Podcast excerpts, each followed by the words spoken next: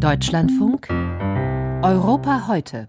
Die einen sagen, er ist einfach ein guter Verhandler, die anderen sprechen von Erpressung. Viktor Orban ist so etwas wie das Enfant terrible unter den EU-Staats- und Regierungschefs, worauf sich die 26 einigen, dazu verweigert Orban häufig die Zustimmung.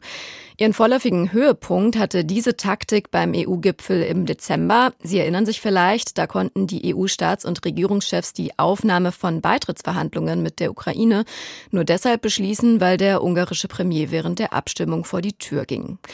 Beim EU-Gipfel morgen ist wieder unklar, ob der ungarische Premier 50 Milliarden Euro Finanzhilfe für die Ukraine äh, bewilligen wird, beziehungsweise seine Zustimmung dazu geben wird. Nun sind Pläne durchgestochen worden, wie die EU selbst Ungarn unter Druck setzen könnte, nämlich wirtschaftlich. Ja, und wie die Lage der ungarischen Wirtschaft tatsächlich aussieht, das berichtet Silke Hane. Es ist eine dramatische Erzählung, die Judith Wager auf ihrer Facebook-Seite hochgeladen hat. Die Spitzenkandidatin der Fidesz-Partei für die Europawahl holt aus, erklärt, wie Ungarn in der EU seit Anfang an nichts als geknechtet wird.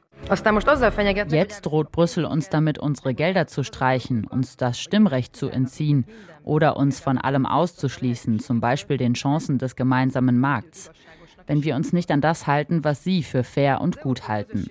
Aber in all den Jahren, die wir mit europäischer Entscheidungsfindung verbracht haben, ging es für uns um eine Strategie, um Verteidigung und Erhalt unserer Flamme, darum, mit unseren eigenen Händen die Flamme unserer nationalen Interessen vor Kälte, Wind und Regen zu schützen.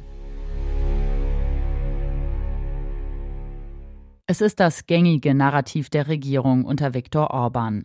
Sie nimmt für sich in Anspruch, die ungarischen Interessen gegen Brüssel zu verteidigen. Während man im Rest Europas Viktor Orbans Blockaden als Erpressung brandmarkt, dreht der ungarische Regierungschef jetzt den Vorwurf um. Ungarn werde von Brüssel erpresst, schreibt Viktor Orban ebenfalls auf Facebook. Hintergrund ist ein Artikel der Financial Times. In dem wird eine neue EU-Strategie skizziert, sollte Ungarn den Ukraine-Hilfen beim Gipfel nicht zustimmen. Dann solle die restliche EU Verbalattacken auf Ungarns Wirtschaft fahren, etwa mit dem Streichen aller Gelder drohen.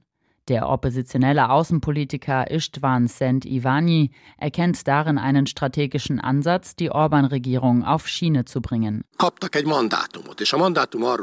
Der EU-Rat hat ein Mandat bekommen, und zwar Vorschläge zu machen, die die ungarische Regierung dazu bewegen sollen, zu kooperieren.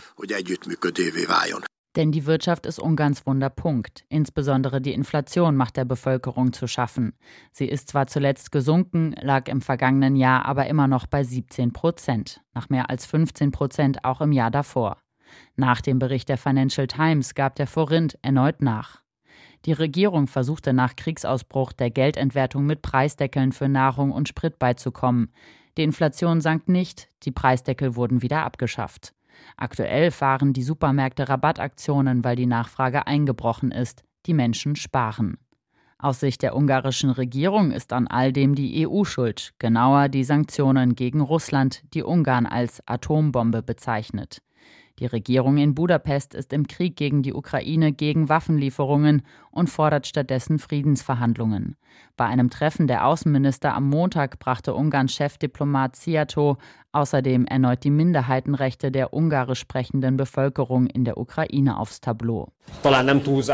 Ich hoffe, es ist nicht zu viel verlangt und die ukrainischen Kollegen sehen es mir nach, dass ich das Wort Erwartung verwende dass die Mitglieder der ungarischen Volksgemeinschaft ihre Rechte wiedererlangen, die sie 2015 noch hatten.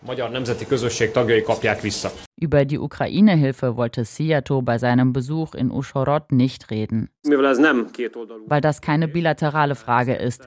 Deswegen soll die Diskussion darüber in Brüssel stattfinden. Die ungarische Opposition wirft der Orban-Regierung vor, mit ihrem Verhalten russische Interessen zu bedienen. In ernsthafte Bedrängnis bringt die Lage Viktor Orban innenpolitisch aber nicht. Die Opposition ist zersplittert und zerstritten, die Medien sind überwiegend unter Kontrolle der Regierung. Sollte Orban auf den Druck aus Brüssel nicht reagieren, sieht der ungarische Politologe Boton Feledi aber immer noch Möglichkeiten, Orbans Blockade zu umgehen.